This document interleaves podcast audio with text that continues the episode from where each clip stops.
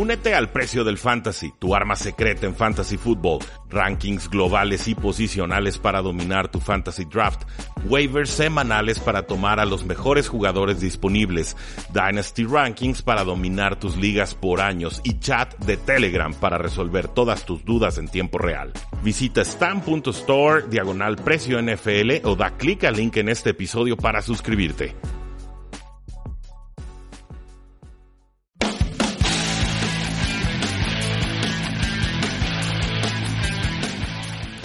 Saludos a todos, bienvenidos a su programa 3 y fuera, el programa en el que únicamente hablamos de fútbol americano nacional y por supuesto de la National Football League o la NFL. Mi nombre es Rudy Jacinto y como siempre pues agradecido con el Tecnológico de Monterrey eh, Campus Guadalajara por la oportunidad de hablar sobre este eh, deporte que nos apasiona tanto, tanto. Eh, muchas cosas que están sucediendo en, en la NFL. Estamos allá muy pocos días de que dé inicio el NFL Draft, un evento que dura tres, eh, tres días bastante largos. El, primero, el, primer día, pues bueno, es la primera ronda, las primeras 32 selecciones. Posteriormente, en el día 2, se seleccionan lo que son las rondas 2 y las rondas 3. Y de ahí en adelante, pues bueno, lo que son las rondas 4, 5, 6 y 7. Pero todavía no nos vamos a meter de lleno al draft porque Además de que hay muchísimos prospectos, también hay mucha información en torno al, día a día de la NFL que vale mucho la pena comentar. Nuestras formas de contacto, por supuesto, facebook.com, diagonal 3 y fuera, 3 y fuera.com, ahí pueden ver todos los artículos que subimos eh, todos los días en, redes eh, sociales, en Twitter, bueno, como arroba paradoja NFL, por supuesto. Y bueno, no olviden suscribirse a este programa que también se sube a iTunes y a otras plataformas de podcast. Eh, pueden suscribirse, el programa se llama 3 y fuera. ¿De, qué vamos a platicar el día de hoy? Pues bueno, vamos a estar platicando sobre todo, vamos a abrir el tema o la mesa con el tema de Des Bryant, que fue recientemente cortado por los vaqueros de Dallas. Una separación que si bien no, no me toma por sorpresa, sí fue bastante más ríspida de lo que yo hubiera imaginado en un eh, principio.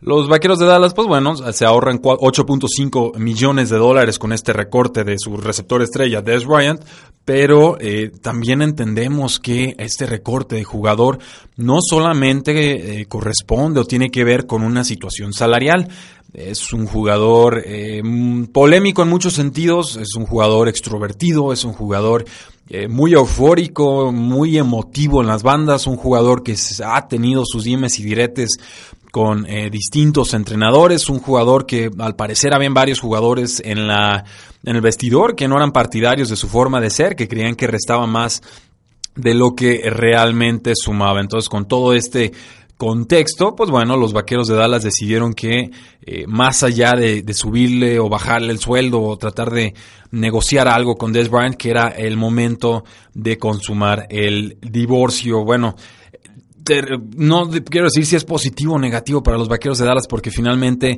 no estamos ahí en el día a día de los vestidores, solamente nos llega información eh, filtrada, pero lo que sí sabemos en estos momentos es que Des Bryant ha confirmado que le interesa seguir en la NFC Este, es decir, que le interesa unirse a uno de los equipos que son rivales dos veces por temporada de los Vaqueros de Dallas. Estamos hablando de, los Washington Redskins, estamos hablando de los Gigantes de Nueva York y por supuesto Estamos hablando de las Águilas de eh, Filadelfia. Es probable que si quiera firmar con, si quiere firmar con alguno de estos equipos, pues bueno, tenga que conformarse con un contrato de un año y bastante eh, descuento. En, en este movimiento, bueno, tiene muchas implicaciones eh, financieras, digamos. Los vaqueros de Dallas ahorran 12.5 millones en efectivo, liberan 8.5 millones en espacio salarial. Des Bryant, bueno, va a estar entrando a su temporada o a su edad número 30 y eh, ha llevado una espiral a la baja muy, muy notoria.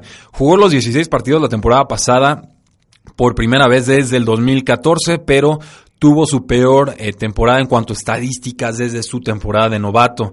Atrapó 69 pases para 838 yardas y 6 eh, touchdowns, que son cifras relativamente pobres para un jugador que se presupone estrella. Eh, esta primera selección del 2010, pues bueno, ha atrapado 73 touchdowns con los Vaqueros de Dallas, tuvo tres temporadas de más de mil yardas del 2012 al 2014, pero ciertamente su historial de lesiones y además su falta de adaptación a un nuevo estilo de juego porque ha perdido mucha agilidad, pues bueno, no, no le ayudaron de ninguna manera. Si a esto sumamos que nunca se terminó de entender con Dak Prescott, el relevo eh, de Tony Romo, un coreback eh, que puede ser preciso en zonas cortas e intermedias, pero que sufre bastante con el pase a profundidad, pues bueno, nunca se dio la química necesaria. De todas formas, creo que Des Bryant sigue siendo una amenaza en zona roja importante, un jugador sumamente físico que te puede ganar esos balones 50-50, pero si antes de sus lesiones ya sabíamos que Des Bryant no era un jugador ágil, pues bueno, eh, si le, sumamos todas las lesiones, pues por supuesto que deja eh, bastante que desear en ese apartado. Creo que es un jugador que no se ha sabido reinventar, un jugador que se volvió prescindible para los Vaqueros de Dallas, pero que de todas formas eh, los Vaqueros en estos momentos tienen uno de los peores elencos de receptores abiertos y cerrados de toda la NFL. Eh, irónicamente, el equipo que más podría utilizar a Des Bryant creo que son los Vaqueros de Dallas, pero creo que no habrá un reencuentro entre eh, ambas eh, franquicias. Y bueno, esto nos da pie entonces a hablar de todo lo que rodea a Des Bryant, es decir, John Matthew, el safety, el nuevo safety de los Houston Texans, eh, confesó que, está interesado en que Des Bryant se sume a este equipo tejano para que ni siquiera se tenga que mudar. Por su parte, el safety Eric Weddle, el jugador que estuvo con Los Ángeles Chargers, bueno, San Diego Chargers en ese entonces, y después, ahora actualmente con los Baltimore Ravens, pues se ha comunicado con Des Bryant y también está interesado en que se una a los Baltimore Ravens, que me parecen los eh, favoritos en estos momentos para eh, contratar a, Des Bryant. ¿Qué equipos podrían estar interesados en este receptor que llega a la treintena, que viene de varias temporadas a la baja, que puede ser polémico, pero eh, que quizás con esa sed de venganza o de demostrarle a los vaqueros de Dallas que cometieron un error, pueda dar prestaciones, un rendimiento bastante eh, prometedor. El, primer nombre, bueno, que yo pondría en la palestra y, tengo varios, creo que los primeros que se posicionan quizás serían los San Francisco 49ers.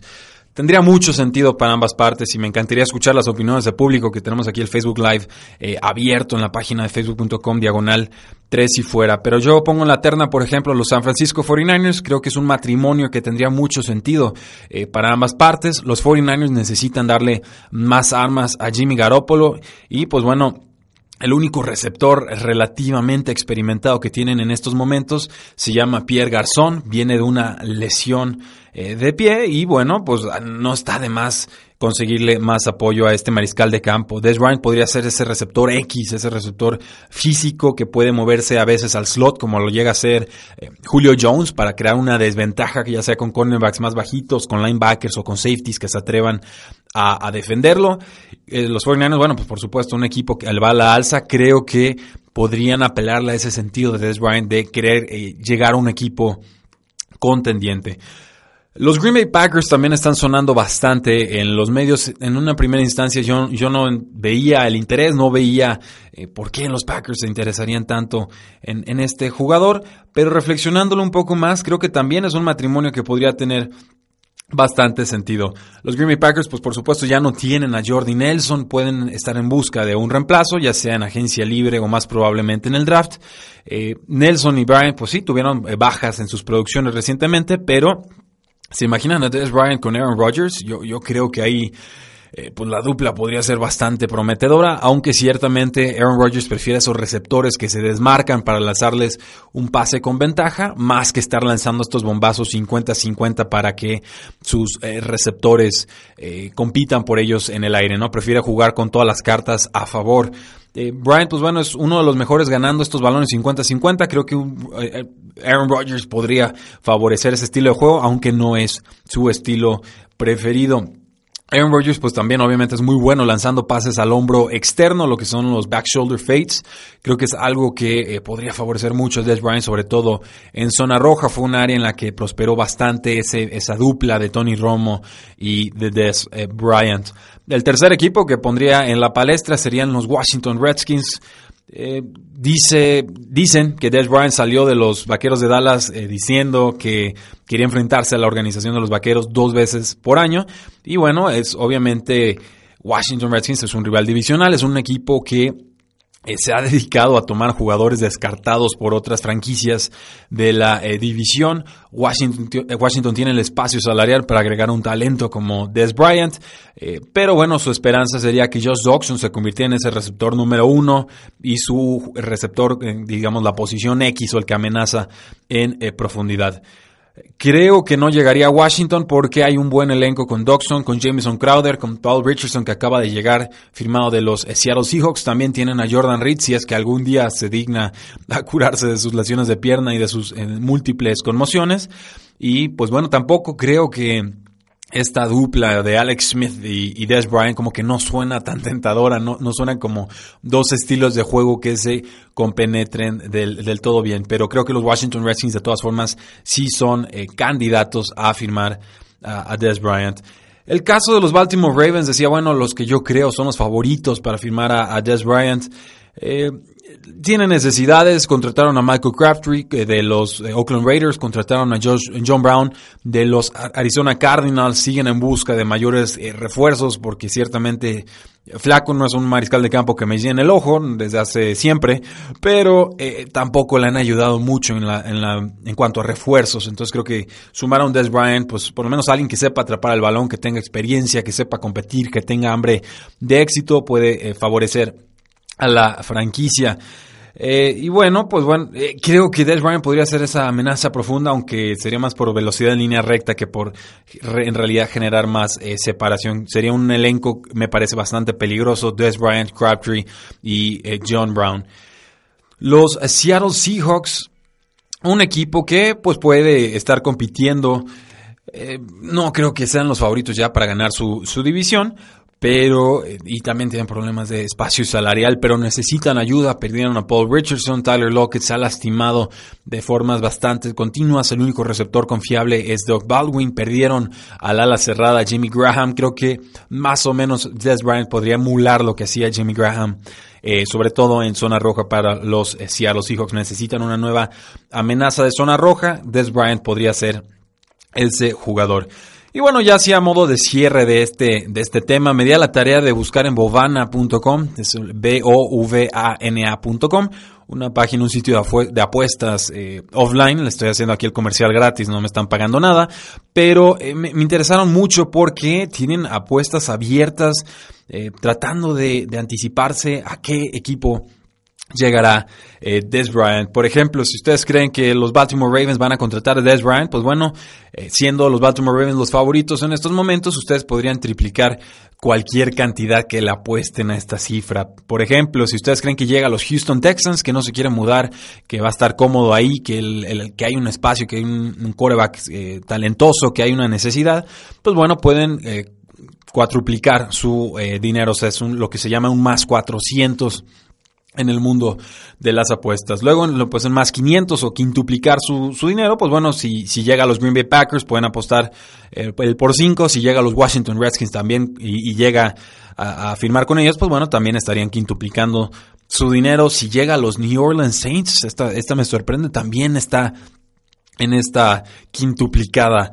de dinero. Eh, con menores probabilidades, pues bueno, los Patriotas de Nueva Inglaterra, si pones un peso te regresan seis, si es que llega a firmar con los Patriotas. Yo la verdad creo que ya están muy llenos de receptores, no creo que les haga falta a los Patriotas. Los San Francisco 49ers, que me parecen una, ubicación más lógica, que los Patriotas paga mejor, pones un peso, te llegan ocho, me parece una apuesta bastante razonable. Los Buffalo Bills también, eh, pones uno, te llegan ocho si es que llega a firmar con la franquicia de Buffalo. Y por último, los gigantes de Nueva York, si con el más mil, si tú pones un peso, bueno, pues te, los, te lo regresan por diez.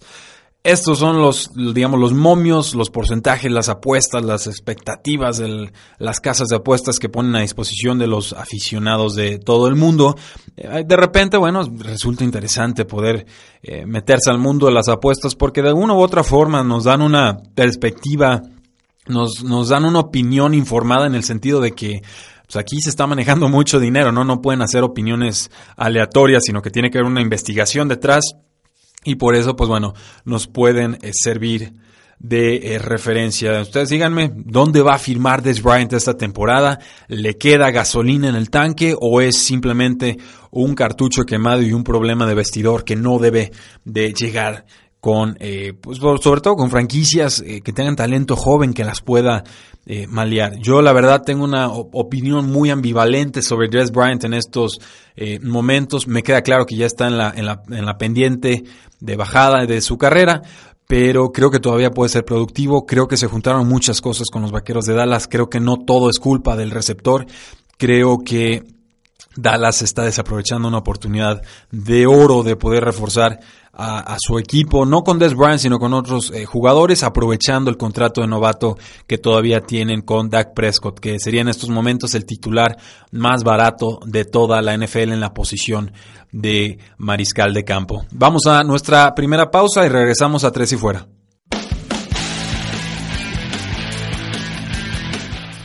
Regresamos a Tres y Fuera, el programa que solamente habla de NFL y fútbol americano nacional. Mi nombre es Rudy Jacinto, me conocen de Playmakers Radio, de Plan de Juego, del equipo Hablemos de Fútbol y por supuesto de este proyecto Tres y Fuera. Se han dado muchísimas noticias a lo largo de esta última semana, todavía no le vamos a entrar de lleno a lo que es el NFL Draft, ya habrá muchísima oportunidad para hablar sobre ello, pero hubo muchas eh, extensiones de contrato, creo que vamos a empezar por ahí. Eh, primero, bueno, me gustaría comentar que los Cleveland Browns llegaron a un acuerdo con el ex receptor de los Delfines de Miami, Jarvis Landry, eh, un contrato de 5 años y 75.5 millones de dólares, hasta más de 40 millones de dólares garantizados y con esto los Cleveland Browns ratifican lo que es una de las apuestas más importantes de toda la NFL en este off-season. Ciertamente Jarvis Landry no es el prototipo de receptor número uno al que los equipos les encanta darle estas cantidades eh, de dinero, pero ha sido un jugador sumamente confiable, un jugador de manos seguras, un jugador aguerrido, un jugador que en el choque no le rehuye.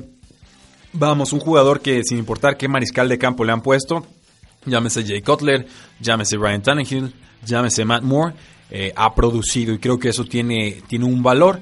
Los Cleveland Browns, bueno, y, este es un problema en realidad no, no, solo de los Cleveland Browns, sino de los equipos que tienen récords pobres. Es decir, les cuesta mucho esta clase de equipos conseguir talento. Eh, cuando tienen que llegar a agencia libre y están en, pugnas o en subastas por jugadores, eh, muchas veces los, los, mejores talentos no están interesados en firmar con un equipo que viene una campaña 2 y 14, que solo ganó 4 partidos la temporada pasada, que no superó el récord de 8 y 8, y ni se diga firmar con un equipo que terminó con récord de 0 y 16 por segunda vez en la historia de la NFL. Entonces, lo que hicieron los Cleveland Browns fue muy sencillo.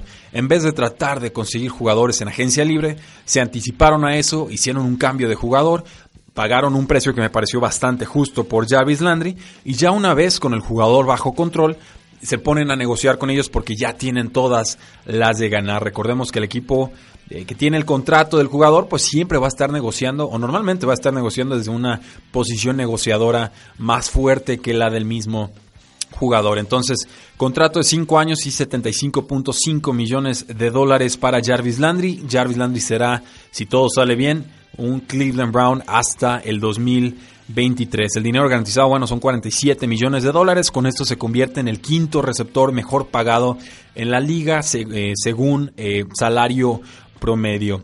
Es un receptor que depende más de volumen que en realidad la eficiencia en cada uno de sus pases pero eh, vamos, los Cleveland Browns estaban, desesperados por talento, lograron atrapar o conseguir a este jugador, llegaron a un buen puerto, con tanto dinero por gastar, pues bueno, decidieron que valía la pena eh, invertir en esta posición y por lo menos ya tener esa parte cubierta y poder enfocarse en eh, otras áreas.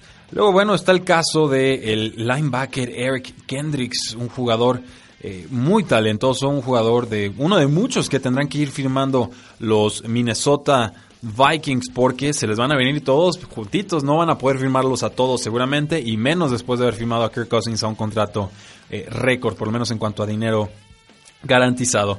Los vikingos firmaron al linebacker Eric Hendricks por 5 años y 50 millones de dólares, otro jugador que también será vikingo de Minnesota hasta el 2023. Este contrato incluye 25 millones de dólares garantizados. Eric Hendricks fue un jugador de segunda ronda seleccionado en el 2015, estaba entrando a su último año de contrato, ha sido titular en 41 partidos a lo largo de tres temporadas, ha promediado más de 100 tacleadas por temporada, además de 7.5 capturas de mariscal de campo en cada eh, temporada. Esto en cuanto a sus promedios. Eh, incluso con Eric, eh, con Eric Hendricks bajo contrato, bueno, los, ¿qué otros jugadores tendrían que estar firmando o reteniendo los vikingos de Minnesota? Estamos hablando del receptor Stephon Dix, estamos hablando del defensivo Anthony Barr y estamos hablando del de el, linebacker Daniel Hunter. Todos ellos están llegando a su último año de contrato. Se dio un caso muy extraño, muy extraño, con las Águilas de Filadelfia y su nuevo cornerback Daryl Worley, el, jugador de las Panteras de Carolina. Recordarán, fue cambiado por el receptor eh, Torrey Smith. los Águilas de Filadelfia se deshicieron de Smith, recibieron a cambio a Daryl Worley. Yo había comentado en este espacio que las Águilas de Filadelfia ganaron sobradamente, incluso si no había un jugador de por medio. Y pues bueno, a partir de las noticias que se suscitaron en esta semana, pues ya no hay jugador de por medio. El, trade básicamente queda como ahí les mando a Torrey Smith, se quedan con sus 4.5 millones de dólares de impacto salarial y solamente limpio mis libros porque en estos momentos Daryl Worley ya es un agente libre.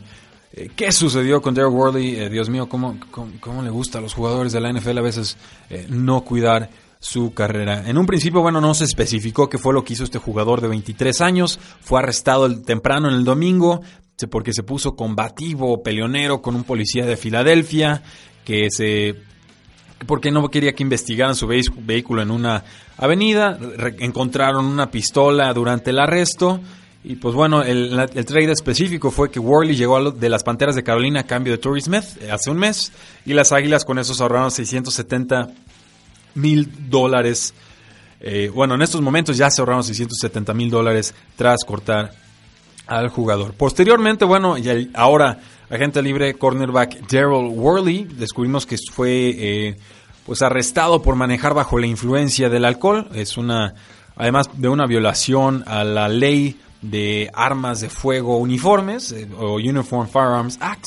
Eh, además de que, pues obviamente estaba creando disturbios eh, públicos y otras tantas ofensas que le fueron sumando a su eh, expediente.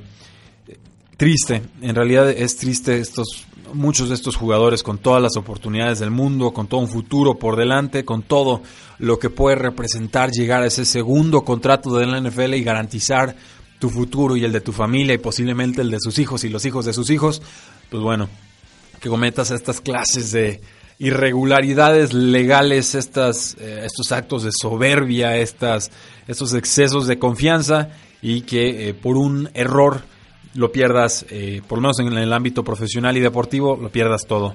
Joe Worley, agente libre de las Águilas de Filadelfia. Yo comentaba en mi Twitter que pues no le había ido muy bien a las Águilas de Filadelfia eh, en este offseason en cuanto a, pues, las noticias que salían de los jugadores que iban firmando, ¿no? Michael Bennett, el defensive end que llegó de los Seattle Seahawks, lo acusaron de, de golpear una parapléjica en el Super Bowl 51. Creo que ya se descartaron esas acusaciones, no sé, no sé bien en qué quedó eh, aquello, pero por muchas semanas eso fue lo que estuvo en medios y después el otro agente libre que consiguieron, o bueno, un jugador que llega en un intercambio, Daryl Worley, que sale con estas cosas yo decía, bueno, no, estará fallando por ahí un, filtro en, las Águilas de Filadelfia, una entrevista, no sé, algo. Y se me fueron a la yugular algunos en Twitter, aficionados de las Águilas de Filadelfia, por supuesto, no los culpo, todos queremos a nuestros equipos, nada personal, simplemente comentando, no se me enojen. Eh, solo me pareció muy extraño que se dieran dos noticias de este tipo del equipo campeón al Super Bowl. De todas formas, me parece que las Águilas de Filadelfia han tenido un eh, buen off-season. Y recuerden, off-season es a partir del Super Bowl, no antes. Pero eh, creo que se han reforzado bien y con Carson Wentz eh, seguramente estarán peleando nuevamente por repetir el título. el guardia Rich Incognito de los Buffalo Bills había dicho de forma muy airada en redes sociales que él ya se retiraba, que él ya no quería saber nada, eh, que se le estaban desgastando los, riñones. Eh, una serie de cosas muy extrañas, no sabemos ni siquiera dónde están los pies o las cabezas de, estas noticias o estas filtraciones, pero vamos por partes.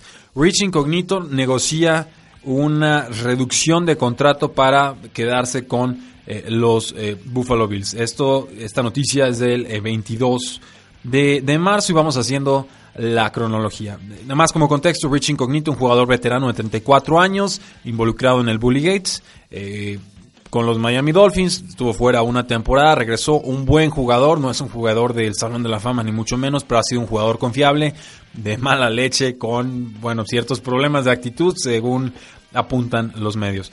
El guardia izquierdo Rich Incognito aceptó reducirse el sueldo el 22 de marzo. Su sueldo pasó de 6.32 millones de dólares a 3.65 millones. Pero a cambio, bueno, recibió un millón de dólares de golpe o como un bono inicial. Con esto, los Buffalo Bills ahorraban poquito menos de 2 millones de dólares en su espacio salarial. Después, nos enteramos que Rich Incognito a través de las redes sociales, específicamente Twitter, había despedido a sus agentes, eh, seguramente porque descubrió que no tenía necesidad de bajarse el sueldo para seguir contratado con los Buffalo Bills o poder cobrar de forma similar con algún otro equipo de la NFL.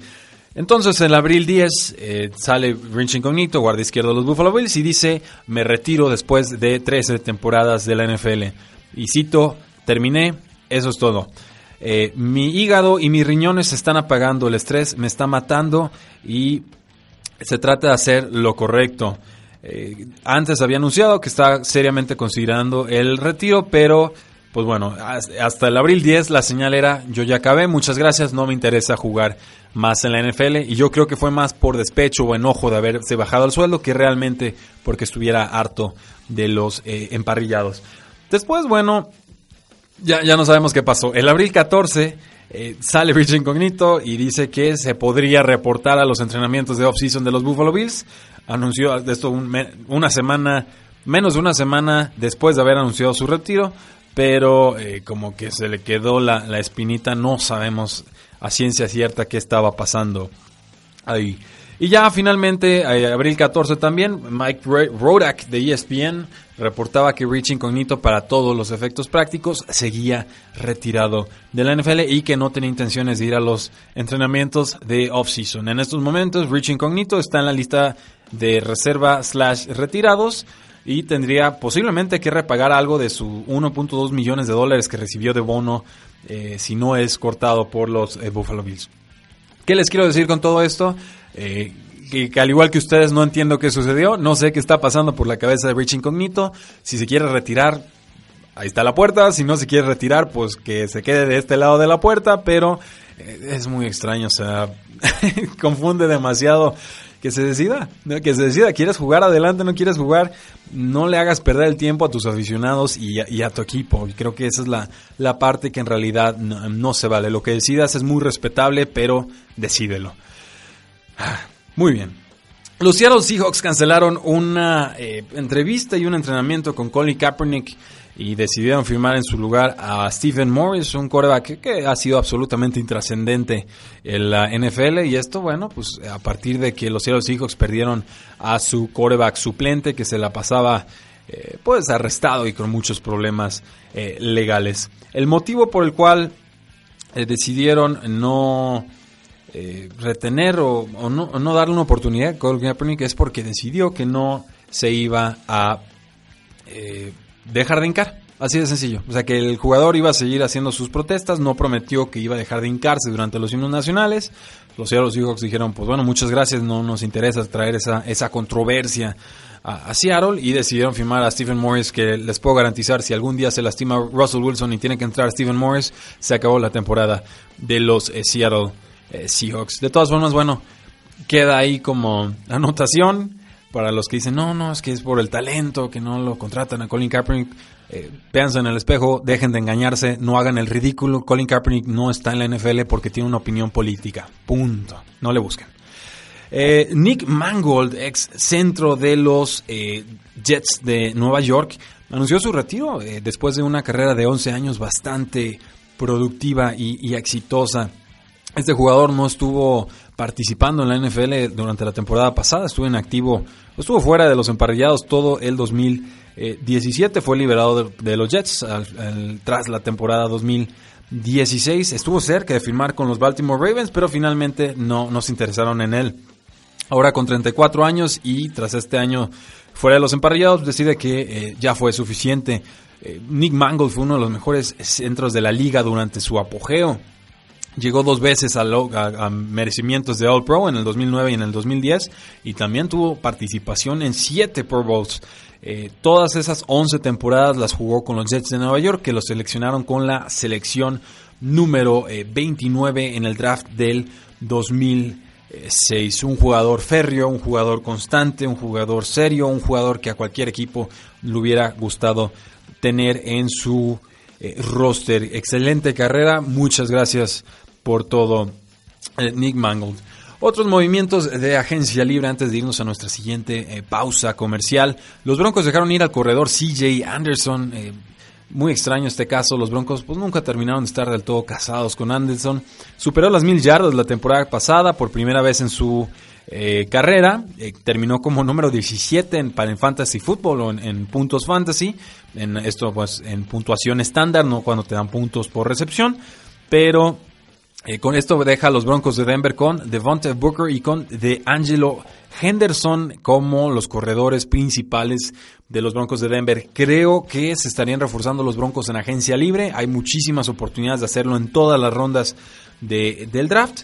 Creo que aquí eh, los Broncos nunca terminaron de creer en el jugador. Igualaron la oferta que le hicieron los Miami Dolphins el año pasado, pero no entendí por qué. Ya era claro que no les interesaba contar eh, con los servicios de este jugador.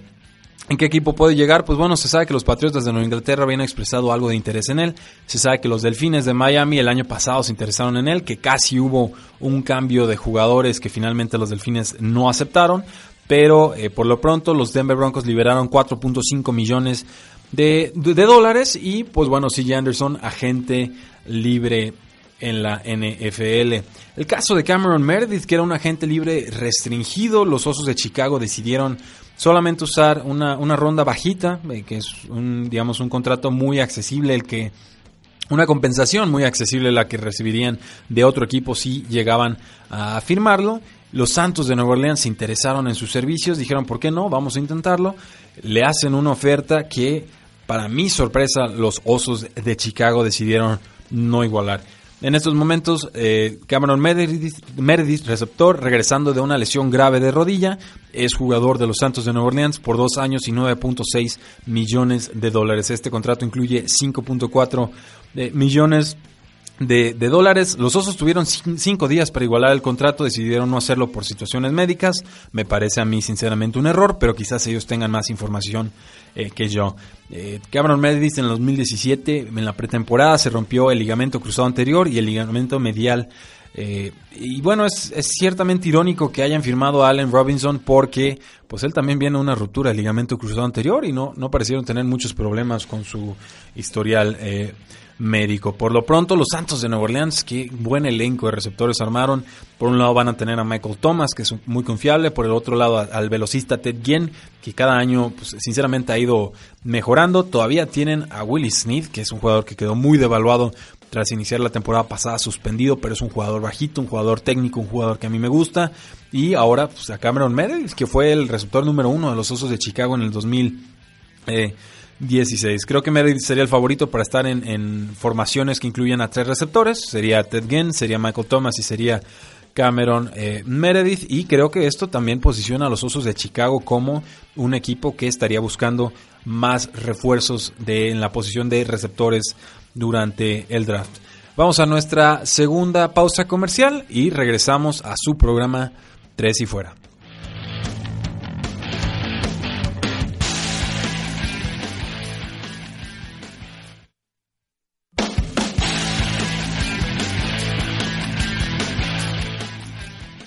Regresamos a tres y fuera el programa que solamente habla de NFL y fútbol americano nacional. Seguimos hablando de los agentes libres que han firmado o han sido eh, cortados. Ahora sí que jugadores que ya son agentes libres durante la última semana. El caso de Dion Jordan, un jugador que estuvo con los Delfines de Miami, que fue productivo con los Seattle Seahawks en snaps ilimitados, firmó su contrato de agente libre restringido, será Seahawk un año más. El corredor Alex Collins también firmó su contrato de agente libre restringido, un jugador que fue bastante productivo para los Baltimore Ravens, creo que seguirá siendo parte importante de la ofensiva Los Buffalo Bills firmaron al receptor Jeremy Curley, que estuvo inicialmente con los San Francisco 49ers y posteriormente con... Ah, ¿Con quién estuvo? Con... Eh, ay, se me está escapando espantoso. Con los Jets de Nueva York, aunque no fue de los receptores principales. El tackle Ty Nseke, eh, creo que espero haberlo pronunciado bien, Nseki, eh, y dejámoslo Nseke. Eh, firmó su tender de segunda ronda y este es un jugador interesante, no, no es un nombre muy mediático, no se lo habrá notado porque me cuesta la, pronunciación, un nombre que, complicado, N-S-E-K-H-E, -E. ahora sí que su, su, predicción de pronunciación es tan buena como la mía, pero es un jugador, lo que se llama un swing tackle o un swing lineman, estos linieros número 6 que entran, dan descanso, son confiables y son los que refuerzan la línea ofensiva cuando se lastiman los de enfrente. Los Redskins casi siempre han tenido buena puntería con sus eh, linieros ofensivos. Creo que Ty Inseki no es la excepción. Los vaqueros de Dallas renovaron al tackle defensivo David Irving con un contrato de un año y 2.91 millones de, dólares. Una contratación bastante bajita de, la clase de contrato que se va a estar ofreciendo a estas alturas de la agencia libre. Los Chiefs también firmaron al running back Kerwin Williams un contrato de un año. Y aquí este, yo no es, no es tanto por el tema de Kerwin Williams, sino por lo que pudiera significar en cuanto a, Spencer Ware, el corredor que se lastimó la rodilla poco antes de la semana 1 y le dio oportunidad a, a, ah, se me está escapando el nombre, a Kareem Hunt de brillar con todo el esplendor que le vimos la temporada pasada. Están reforzando, están consiguiendo corredores. Creo que la lesión de Spencer Ware va para más largo de lo que nos quisieran hacer creer los Kansas City Chiefs. Los Delfines firmaron al ala cerrada Gavin Escobar, algunos lo recordarán como aquella promesa de ala cerrada que estuvo con los Vaqueros de Dallas, que fue cortado, creo que eh, ha estado rebotando por la NFL, finalmente termina firmando con los Delfines de Miami. Yo pues no espero mucho de, esta contratación, pero bueno, es un hombre que se sigue manteniendo en los rosters de la NFL. Los Osos de Chicago firmaron a Benny Fowler un contrato de un año. Benny Fowler, exjugador de los eh, Denver Broncos, un jugador que no va a reemplazar de ninguna manera lo que ofrecía Cameron Meredith al equipo. Seguramente sus funciones serán distintas porque hasta por estatura creo que no, no se parecen en nada. Los eh, Seattle Seahawks también firmaron al running back JD McKessick a su contrato de agente libre restringido. Eh, JD fue importante la temporada pasada, atrapando muchos pases desde el backfield. Eh, vamos, ese es el rol que de alguna forma estábamos esperando para CJ ProSize. McKessick a través de, de, mantenerse sano y estar peleando por su oportunidad, se ganó esa oportunidad, ese, ese espacio pero yo sigo esperando ver más de CJ ProSize, que se mantenga sano, por favor, porque ahí hay talento, solamente hay que durar los 16 eh, partidos. Los eh, Seattle Seahawks, ya verán que han estado muy activos esta última semana, firmaron al pateador Sebastian Janikowski por un año, el expateador de los Oakland Raiders. Muy mediático, un pie muy fuerte, metió una patada de 63 yardas hace, hace algunos años. En estos momentos, bueno, su promedio de carrera en cuanto a, patadas anotadas está apenas por encima del 80%, entonces no es de los pateadores más confiables. Pero eh, sí es bastante más confiable que Blair Walsh, el ex pateador de los Seahawks la temporada pasada. Entonces, eh, por ahí creo que hay una mejora. Los Packers renovaron al cornerback Davon House un contrato de un año y con Devon House terminó la temporada lastimado. La, el 2017 llega como uno de los eh, jugadores de la secundaria más veteranos, más experimentados y además hay mucho talento joven en ese roster y sobre todo en esa parte de la defensiva. Creo que la presencia de Devon House le podría dar mucha estabilidad al equipo. Tuvo una lesión de espalda en la segunda mitad del 2017, eh, pero por ejemplo lo pusieron a defender uno a uno a Mike Evans, lo pusieron a defender uno a uno a Josh Gordon y bueno, entre House y Tremont Williams eh, tendrán que ser los tutores de la juventud en, en ese equipo, incluyendo al cornerback Kevin King, que fue una selección de segunda ronda la temporada pasada. Eh, un pequeño apunte, los Titanes firmaron al receptor Michael Campanaro, que es un receptor que a mí me gusta mucho, pero no ha terminado de explotar en la NFL. Me recuerda mucho a Julian Edelman. Estuvo con los Baltimore Ravens, se la ha vivido lastimado, no ha tenido, digamos, oportunidades de mostrarnos todo lo que puede hacer. Es un buen jugador de equipos especiales. Veamos qué puede hacer con los eh, Titanes de Tennessee, porque hay muchos receptores ahí, está muy competida la posición. En cuanto a jugadores con la etiqueta de jugador franquicia, pues bueno, eh, los Rams ya firmaron al safety LaMarcus Joyner, se va a reportar a los entrenamientos de off-season, ya firmó su etiqueta de jugador franquicia, entonces sí o sí va a jugar con el equipo la siguiente temporada. Lo mismo es cierto para el defensive end, o algunos dirán linebacker, Ezekiel Ansa, este jugador eh, africano que eh, juega con los Detroit Lions, ya firmó su etiqueta de jugador franquicia. Yo no estoy esperando que aquí eh, firmen una extensión de contrato porque creo que no se pondrían de acuerdo. Me parece que eh, ANSA pedirá más o pediría más de lo que están dispuestos a pagar los Detroit eh, Lions. Y hay otros jugadores que a los que les han aplicado esto que se llama la opción de quinto año. Es la opción que tienen los equipos de la NFL de extender un año más a jugadores de primera ronda que hayan seleccionado en drafts pasados. Y bueno, los Jets de Nueva York le ejercieron esta quinta opción de quinta de quinto año con el liniero defensivo Leonard Williams, un gran jugador. Los Bucaneros hicieron lo mismo con su mariscal de campo James Winston, la quinta, opción de quinto eh, año. Aquí creo que seguramente en las próximas semanas puede haber una extensión de contrato ya en, firme para, para, James Winston. Los Redskins ejercieron también esta opción con el guardia Brandon Scherf, que ha sido un aciertazo de draft y bueno, esto lo mantiene como Redskin hasta el 2019.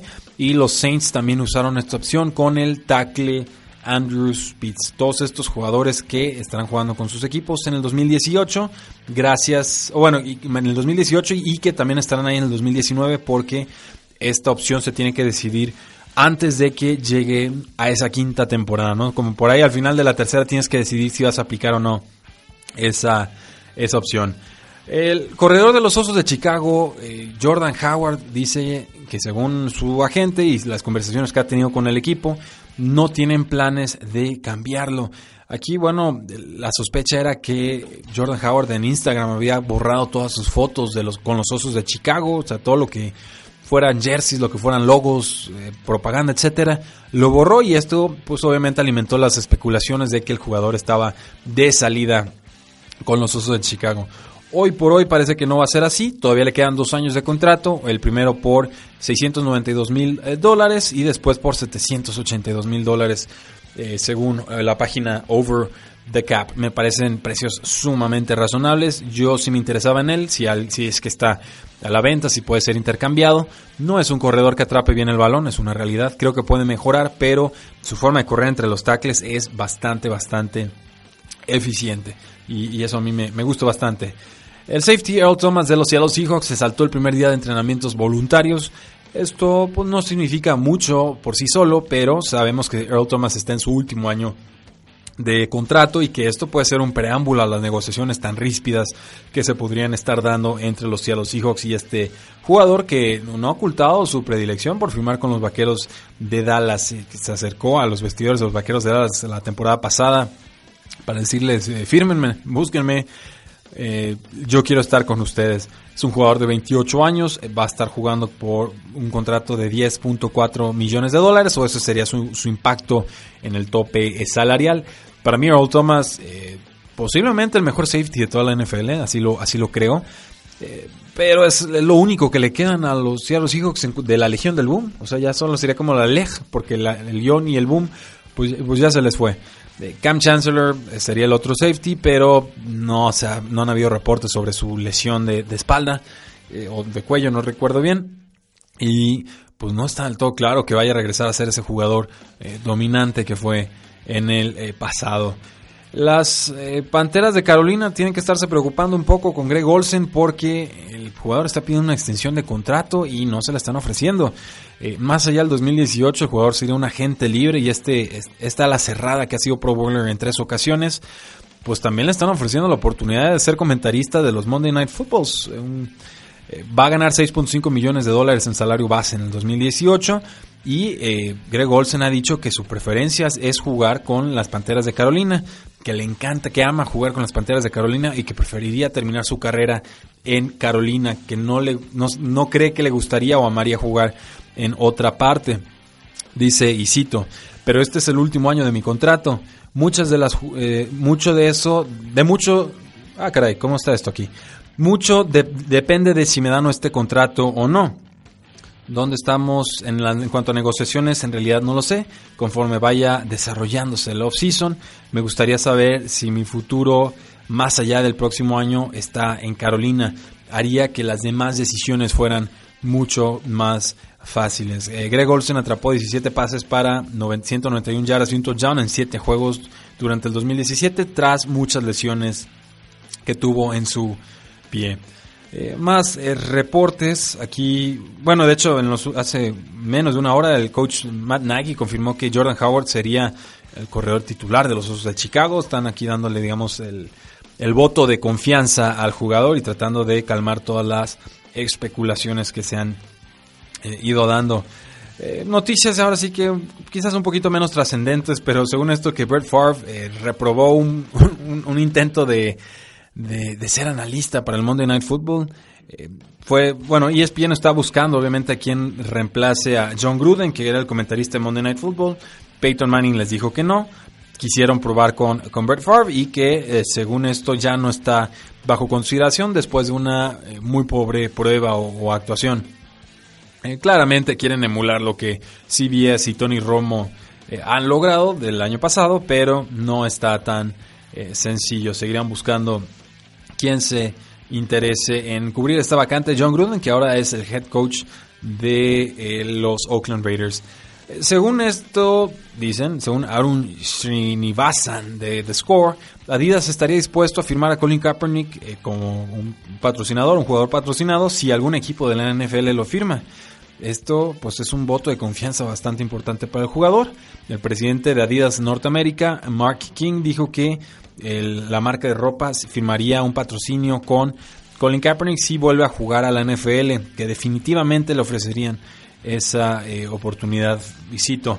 Nos encantan los atletas que tienen una plataforma para hacer del mundo un lugar mejor. Si son activistas de una forma que atrae la atención, algo que hace al mundo avanzar, incluso si hay controversia en ese momento, estamos realmente interesados en esos atletas porque creemos que representan al mundo actual. Entonces, bueno, no sé si termine sucediendo o no lo de Colin Kaepernick, pero Adidas dice que eh, le cubren la espalda. Los Seahawks, ah, como hemos hablado de los Seahawks el, día de hoy, qué bárbaro. Eh, se espera que suelten al jugador McDowell tras no pasar sus pruebas médicas. ¿Quién es eh, Malik McDowell? Preguntarán muchos y la pregunta es justa porque no ha jugado en la NFL. Es un tackle defensivo que pues, todavía no recibe la alta médica. se esperaba que el jugador pudiera participar en el 2017, pero este jugador de 21 años se lastimó tras sufrir muchos eh, golpes en... Eh, o vamos, hay muchas cosas aquí. Tiene un historial de lesiones muy fuerte en colegial, pero también estuvo manejando una cuatrimoto y ahí eh, se lastimó en el training camp en el julio pasado, julio del 2017. Y pasó toda la temporada en la lista de, lesionados. Se espera que McDonald's pase waivers, o sea que se ha cortado y que ningún equipo se interese en él. Pero de ser así, los Seahawks estarían pagando 3.6 millones de dólares en dinero salarial eh, muerto. Si otro equipo llega a firmar a McDowell, entonces los Seattle Seahawks no tendrían que pagar esa eh, cantidad. Este jugador de Michigan, pues fue la primera selección de los Seattle Seahawks el año pasado, fue la selección número 35 y pues bueno, quizás extendieron la mano más allá de la manga porque no pagaron mucho por él y no les va a estar dando resultados al parecer. Eh, por último, la NFL y la Asociación de Jugadores de la NFL han prohibido 10 modelos de casco tras eh, varios eh, experimentos o pruebas que han estado realizando después de varias pruebas de laboratorio. Antes los jugadores podían escoger cualquier casco que quisieran usar pero eh, que tuviera certificación de lo que se llama el National Operating Committee on Standards for Athletic, Athletic Equipment, que sería algo así como el Comité Nacional de Operaciones sobre Estándares para Equipo Médico, eh, que es, digamos, como la certificadora de los cascos. Pero varios de estos cascos ya van a ser eh, prohibidos después de tener un mal desempeño en pruebas de laboratorio, ya sea que han sido descontinuados por, el, por la fábrica o los productores o que sean compañías que ya no están produciendo cascos en, general, no solo una marca en específica. Seis modelos diferentes fueron prohibidos inmediatamente, mientras que otros cuatro pueden ser usados todavía por jugadores que los utilizaron en el 2017, pero no por jugadores nuevos. Estas pruebas se realizaron en Ottawa por un equipo de ingenieros eh, biomecánicos seleccionados por la NFL y la NFLPA, que sería la Asociación de eh, Jugadores. Eh, Carson Wentz, ya sí, por, último, último, dice que está apuntando a un regreso en la semana 1 de la NFL. Pues una lesión de rodilla no es tan sencillo, por ahí se especulaba que siempre tendría que usar una rodillera para poder seguir participando en la, en la NFL. Veremos qué es lo que termina sucediendo, pero sabemos que Nick Foles puede cubrir sobradamente la posición el tiempo que Carson Wentz necesite. Él cree que está eh, listo para jugar en la semana 1 o espera jugar en la semana 1. No espero que participe en pretemporada. Dice el jugador de 25 años que no está dispuesto, que no planea cambiar su estilo de juego agresivo, pese a haberse roto el ligamento cruzado anterior la temporada eh, pasada. Y durante el 2017, pues solo Russell Wilson lanzó más pases de touchdown que Carson Wentz. Esperemos que su recuperación sea eh, del todo buena, porque si no, tendrá que entrar al quita Nick Foles y como suplente, como tercer coreback del equipo, eh, sería Nate Sudfeld. Eh, muchas gracias por habernos acompañado en este programa de Tres y Fuera. Fue un programa cargado de información muy relevante. Todavía no le entramos al draft. La próxima semana seguramente lo haremos porque de este jueves al siguiente se inicia este magnífico evento que es como una especie de eh, Navidad adelantada para los aficionados de la NFL. Mi nombre es Rudy Jacinto, pueden seguirnos en facebook.com diagonal 3 y fuera, en Twitter como arroba paradoja NFL, 3 y fuera.com. No olviden suscribirse desde su celular al programa 3 y fuera en, iTunes. Y bueno, por favor déjenos eh, una reseña buena de sus, comentarios eh, y demás. Muchísimas gracias, les deseo una excelente semana. Sigan atentos a lo que estemos publicando en nuestras distintas plataformas. 3 y fuera.